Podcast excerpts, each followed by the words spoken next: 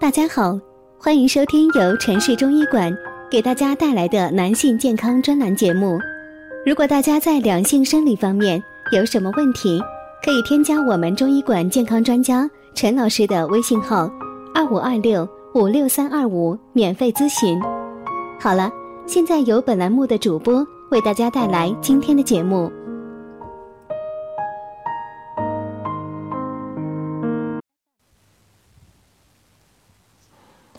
你的肾虚有多严重？老大夫看了脸上四处就知道。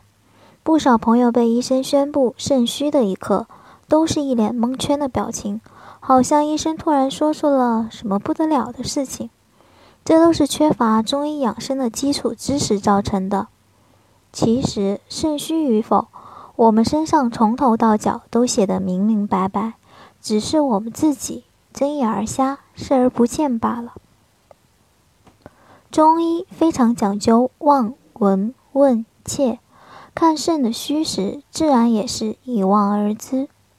对于一个专业的中医师，你的肾虚不虚，一眼就看出来了。您自己的肾、自己的身体，自己反而看不见、知不到，是不是太说不过去了？下面就让我们来借您一双一双中医的慧眼吧。一看头发，中医讲肾其华在发，华和花在古代是通用的，就是说头发就像是肾之花。人的一生，头发的变化很大，发色、发质、发光泽，都是大写的肾的兴衰史。给孩子做过胎毛笔的朋友，肯定印象很深。小婴儿就连头发都是萌萌哒。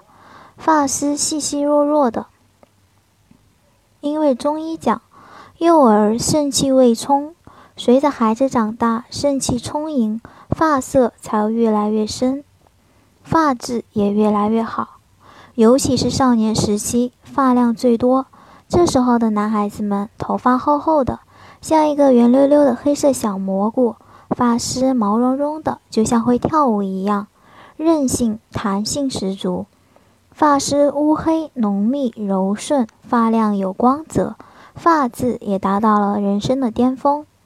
但随着人的成年，肾气的泄露和消耗，头发开始由盛转衰，发质越来越差，逐渐变弱、变细、变脆，干枯分叉，发色也开始发黄、变灰、变白，最后直至脱落。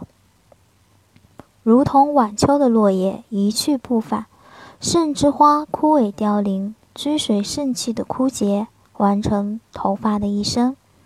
二看眼睛，然后是眼睛。《黄帝内经·灵虚大惑论》中说：“五脏六腑之精气，皆上注于目而为之精。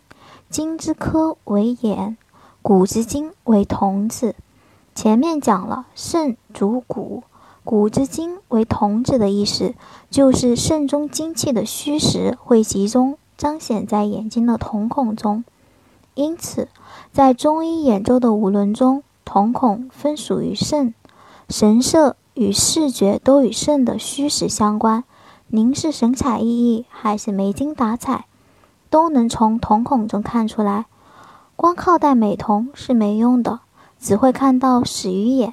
且肾主水，肾虚血液代谢障碍，就会出现眼周水肿、黑眼圈。三看牙齿，接着说牙齿。中医讲齿为骨之余，也就是说，只有骨髓有余，才能生养牙齿。那么，谁能帮您骨有余呢？《黄帝内经·素问·宣明五气篇》讲得很清楚。肾主骨，由于婴幼儿肾气未充，所以你看小婴儿生下来全都是无牙子。也就是说，肾本身如果旺旺的，才有余力来填充牙齿的营养所需。反之，如果人的肾虚了，自顾不暇，对牙齿的补给也就心有余而力不足了。